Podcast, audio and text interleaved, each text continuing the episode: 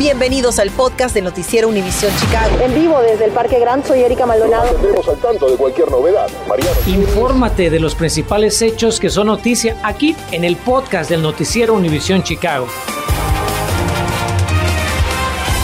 ¿Qué tal? ¿Cómo le va? Le mentiría si le digo que no nos preguntamos en varias ocasiones cuándo llegaría este lunes, Erika. Y se lo menciono porque hoy es un día muy especial, ya que después de casi poco más de dos años, volvemos mi compañera Erika Maldonado y un servidor a estar informándoles juntos aquí en el estudio. Sí, señor, es un placer para nosotros realmente. Vamos a iniciar esta tarde con la violencia en Chicago, pues autoridades de la ciudad hace unas horas propusieron varias soluciones y algunas innovadoras. Mariano Gielis analizó el plan y nos lo explica y también nos tiene qué opinan los residentes de Chicago. Si mira nuestro noticiero, sabrá que a diario hablamos del grave problema de violencia que aqueja las calles de nuestra ciudad. Pero ¿cómo percibe el problema nuestra audiencia? Pues eso es lo que salimos a consultar esta tarde. Pues sí me siento un poco insegura. ¿A, a ti no te preocupa eso? No, ¿Por qué no te preocupa? no, porque estoy tranquilo, no. El que nada, nada debe, nada teme. Pues más allá de las opiniones, si nos dejamos guiar por las estadísticas, la verdad que no mucho parece haber cambiado con respecto al año pasado, uno de los más violentos en la memoria reciente. Los homicidios en los primeros tres meses de 2021 habían ascendido a los 132. En lo que va de este año son 124, una reducción de apenas el 6%. Y en cuanto a los tiroteos, el año pasado, entre enero y abril, hubo unos 553 contra 492 en el presente, otra reducción del orden del 11%. ¿Alcanza para festejar? Pues en este año electoral, la alcaldesa prefiere ver siempre el vaso medio lleno. Que quede claro, sostuvo Lori Lightfoot este mediodía en conferencia de prensa, nadie está dando una vuelta olímpica. Es muy temprano en el año para cantar victoria.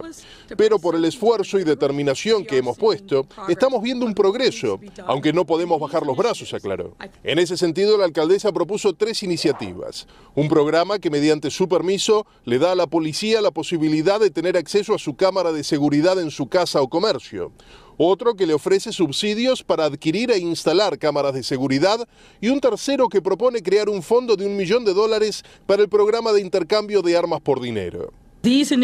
Estas iniciativas van a incrementar la visibilidad en nuestros vecindarios y quitar las armas de manos peligrosas, se entusiasmó Lightfoot. Sin embargo, no hay prueba alguna de que instalar más cámaras de seguridad o retirar armas de la calle sirva para prevenir la violencia. De hecho, el año pasado, Chicago fue denominada la ciudad más monitoreada de todos los Estados Unidos y a su vez, la policía pudo incautar unas 12.000 armas de la calle y aún así 2021 fue un año récord en materia de homicidios y tiroteos. ¿Cuál es la solución entonces? Pues tal vez usted en casa tenga alguna propuesta viable. Y justo mañana a las 6 de la tarde en el Truman College, la ciudad le dará su oportunidad de compartirla con todos en el marco de la serie de audiencias públicas sobre seguridad. ¿Se anima? Mariano Gielis, Noticias Univisión Chicago. Y es que justamente la policía de Chicago busca evitar o también resolver los incidentes como los ocurridos en Brighton Park, donde emitieron una alerta comunitaria por una serie de robos a viviendas ocurridos durante marzo y a altas horas de la noche. Detectives investigan cómo ladrones logran meterse a los hogares y cocheras para llevarse todos los artículos de valor. Los incidentes más recientes ocurrieron en las cuadras 3300 oeste de la 38 Place y en la calle 38. Vale aclarar que la percepción de inseguridad no es generalizada. Pues yo he estado aquí como por dos años y todo tranquilo. Pero antes sí había, cuando estaba la, la- tienda ahí en la esquina, la de, licor, era cuando había mucha granga. Aquí vivo y llego y como si nada. Para proteger su hogar de ladrones, recuerde mantener bien iluminado alrededor de su domicilio, incluida la cochera, y también mantener funcionando cámaras de videovigilancia. Bueno, en cuanto a la pandemia en Illinois, poco a poco vemos el incremento en la tasa de positividad, sin embargo, las otras métricas están estables. El Departamento de Salud Pública del Estado reporta 1.9 en la tasa de positividad cuando cerramos la semana pasada con 1.7. En cuanto a los casos, en las últimas 24 horas tuvimos 756 contagios de COVID y la mejor noticia, no hubo muertes. Mientras en los hospitales, hasta anoche, 481 pacientes recibían atención con apenas 37 nuevos ingresos. Esta es una señal, Erika, de que la pandemia sigue con nosotros y desafortunadamente a partir de mañana el gobierno federal va a dejar de pagar por pruebas y vacunas contra el COVID. Y aquí en Illinois eso significa que algunos proveedores van a recortar esos servicios gratuitos a los grupos más vulnerables, es decir, aquellos sin seguro médico. Imagínense, esta situación va a generar preocupación en el sector de salud porque hay temor de que el Estado no esté preparado para enfrentar una nueva ola de la pandemia. La doctora Juanita Mora cuenta cómo las minorías podrían resultar afectadas. Claro, se convierte en una barrera para una comunidad que haya sido abatida por esta pandemia económicamente, socialmente, mentalmente. Definitivamente es algo que vemos mucho en nuestra comunidad latina y la comunidad afroamericana. Muchas personas sin seguro médico, indocumentadas también, que no tienen seguro y ahora les estamos poniendo otra barrera si no les damos pruebas, y no les tenemos las atenciones que son necesarias eso sí, usted debe saber que la Casa Blanca está buscando que el Congreso apruebe más fondos para contener la pandemia, pero hasta el momento no hay respuesta de los legisladores a esta solicitud. Mientras muchos sueñan con un casino en Chicago en su vecindario, otros ya anticipan una total pesadilla. Entérese dónde está la controversia. Mucho cuidado si recibe mensajes de su propio número o de su supuesta compañía de teléfono por pagar a tiempo, pues el supuesto regalo que le ofrecen le podría salir muy caro.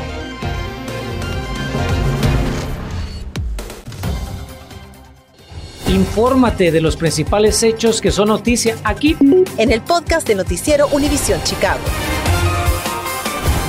Como le informamos, tres propuestas son finalistas para un casino en la ciudad de Chicago. Se trata de los casinos Bally's en el vecindario de River West, el Hard Rock cerca del Soldier Field sobre los rieles de Metra y también la propuesta de River 78 en el South Loop que puede apreciar esos tres proyectos en estas imágenes y además está generando gran controversia entre los vecinos. Por eso seguimos muy atentos y de hecho María Berreyesa se encuentra en el South Loop y nos dice por qué residentes de ese barrio se oponen.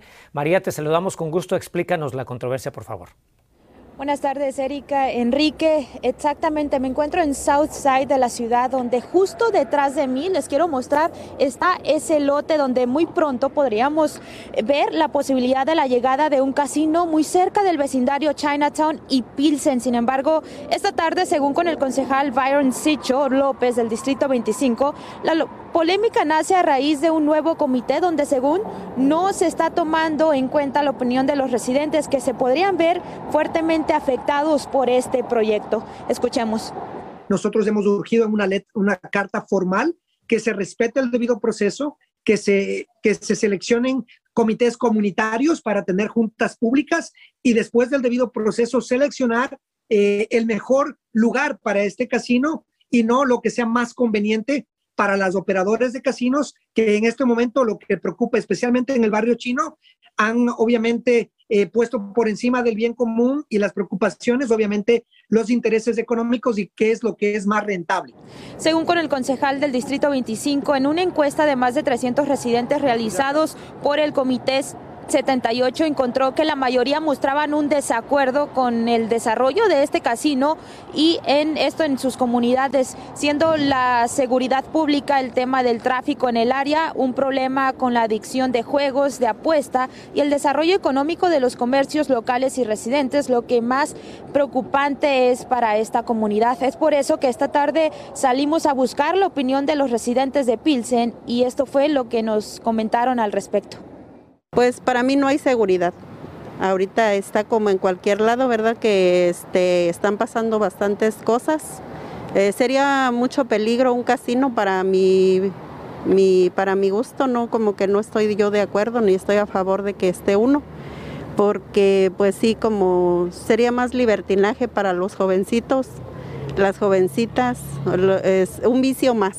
Hace falta también algo aquí ese casino sí hace falta ahí porque hay personas que se van más lejos. Entonces, pues yo para mí que no hay problema. Bueno, miembros de la comunidad tendrán la oportunidad de escuchar y cuestionar a las tres empresas finalistas de este proceso de licitación del casino.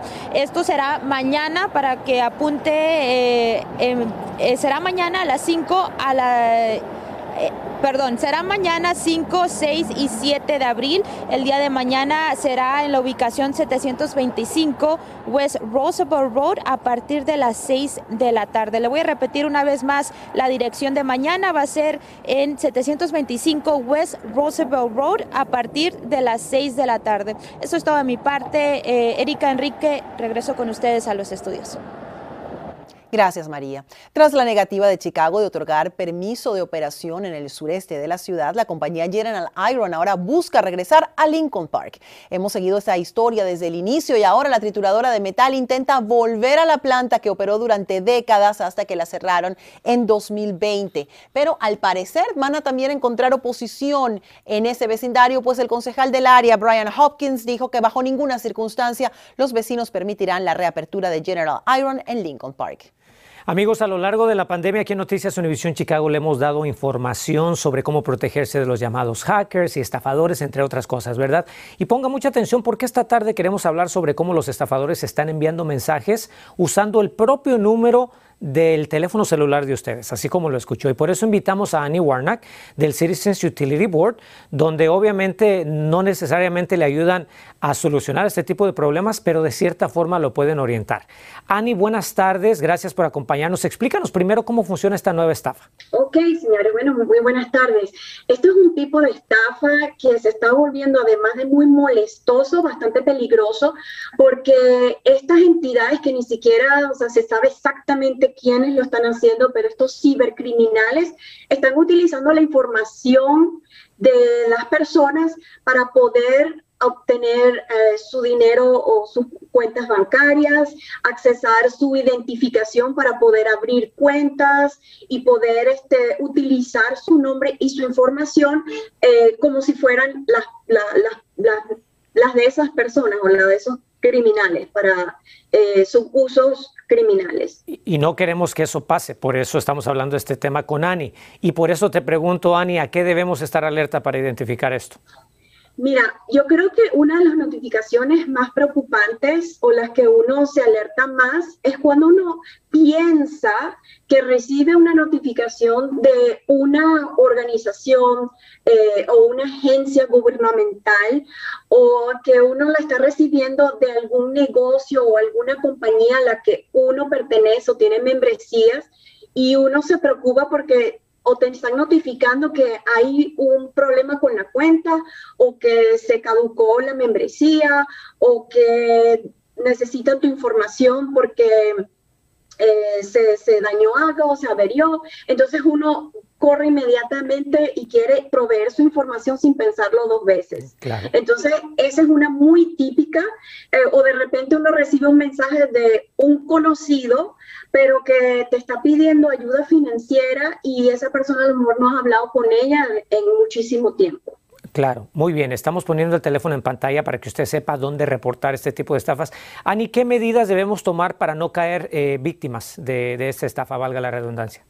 Sí, la, primera sería de proteger nuestros eh, equipos, bien sea la computadora, bien sea el celular, la tableta, con la mejor contraseña que puedas tú eh, o usted colocar, que sea larga, que sea difícil, o sea, ¿para qué darle facilidad a esos criminales poniendo una contraseña de cuatro letras y que posiblemente sea el nombre del perrito o el gatito que uno tiene en casa o el cumpleaños de, de, su hijo. Entonces es importante echarle un poquito cabeza y evitar a toda costa compartir esa información a través de textos o emails, correos electrónicos, no colocar esa información en ningún lugar virtual digital, sino que si, si es una contraseña muy larga, complicada, la cual debería de ser, anotarla en un cuaderno, un papel a la antigüita y tener eso en un lugar seguro para poder accesar la información. Muy bien, y bueno, este es un crimen que se tiene que reportar al FCC, a la Comisión de Comunicaciones Federal. Annie Warnock del Citizens Utility Board, gracias por tus consejos. Un placer, feliz día. Igualmente. Continuamos con el podcast del noticiero Univisión Chicago. Y esta tarde nos despedimos con la oportunidad de ganarse múltiples premios, incluido un millón de dolaritos. Y es que los Chicago Cubs realizarán un concurso de bateo con 50 participantes para celebrar el inicio de la temporada. La cita es mañana en el Wrigley Field a partir de las 9 y 30 de la mañana para recibir un boleto de la rifa que va a decidir a los bateadores. Lo mejor es que todos los fanáticos van a recibir un premio simplemente por asistir. Así es que ahí lo tienen. Gracias por escuchar el podcast del noticiero Univisión Chicago. Puedes descubrir otros podcasts de Univisión en la aplicación de Euforia o en univision.com diagonal podcast.